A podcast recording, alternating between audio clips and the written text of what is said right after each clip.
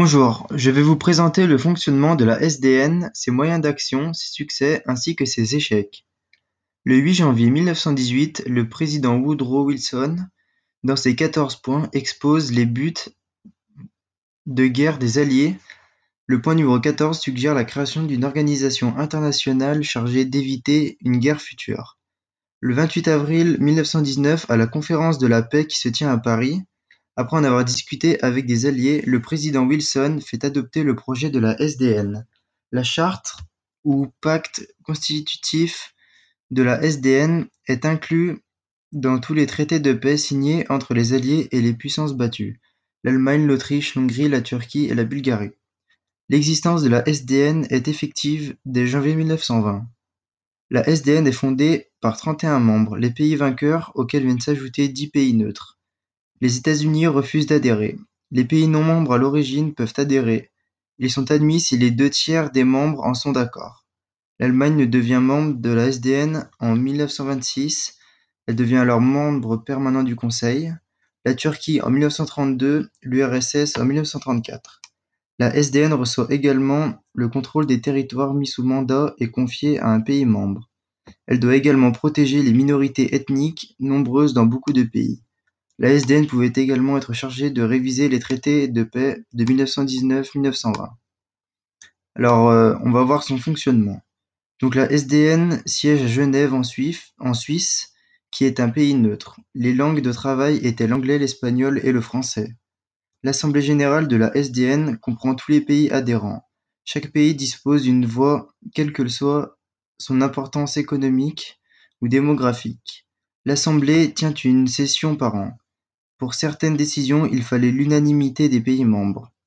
Le Conseil de la SDN est composé de quarante membres permanents, la France, l'Italie, le Japon et le Royaume-Uni, cinq à partir de 1926 après l'adhésion de l'Allemagne, et de membres non permanents élus pour trois ans, d'abord quatre puis huit en 1926. Ils se réunissent trois fois par an.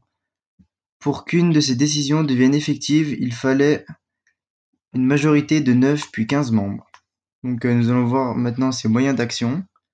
Donc pour garantir la paix, les États membres se garantissaient l'un à l'autre leur indépendance politique et leur intégrité territoriale. C'est la sécurité collective.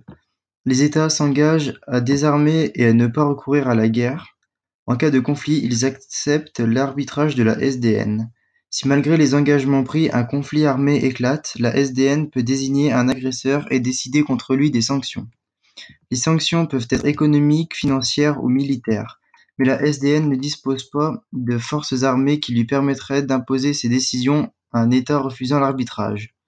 Wilson était opposé à la création d'une force internationale. Nous allons voir ses succès. Euh, malgré les difficultés qu'elle rencontre, car les États voient d'un mauvais œil une limitation de leurs décisions, la SDN réussit à mener à bien quelques actions.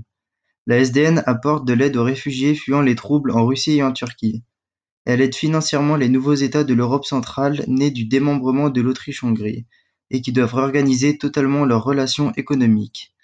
L'organisation était aussi capable de régler des conflits territoriaux pacifiquement, sans avoir recours aux armes. Par exemple, le cas de l'archipel Åland. Donc, euh, nous allons voir les échecs. Donc, en 1926, le Brésil se retire de la SDN en 1932, mécontent d'avoir été condamné pour son agression contre la Chine, en Matchouri, le Japon quitte la SDN. En 1937, la SDN condamne l'Italie pour son agression contre l'Éthiopie, mais ces sanctions sont contournées avec la complicité des États fournisseurs et clients de l'Italie. L'Italie quitte la SDN en 1937. Dès son arrivée au pouvoir en 1933, Hitler abandonne la SDN, montrant par la même occasion qu'il allait contester les frontières que le traité de Versailles avait données à l'Allemagne. La SDN ne peut réagir contre le, réarmement allemand en 1934, ni contre la remilitarisation de la Rhénanie en 1936, ni contre l'Anschluss en 1938 qui rattache l'Autriche à l'Allemagne.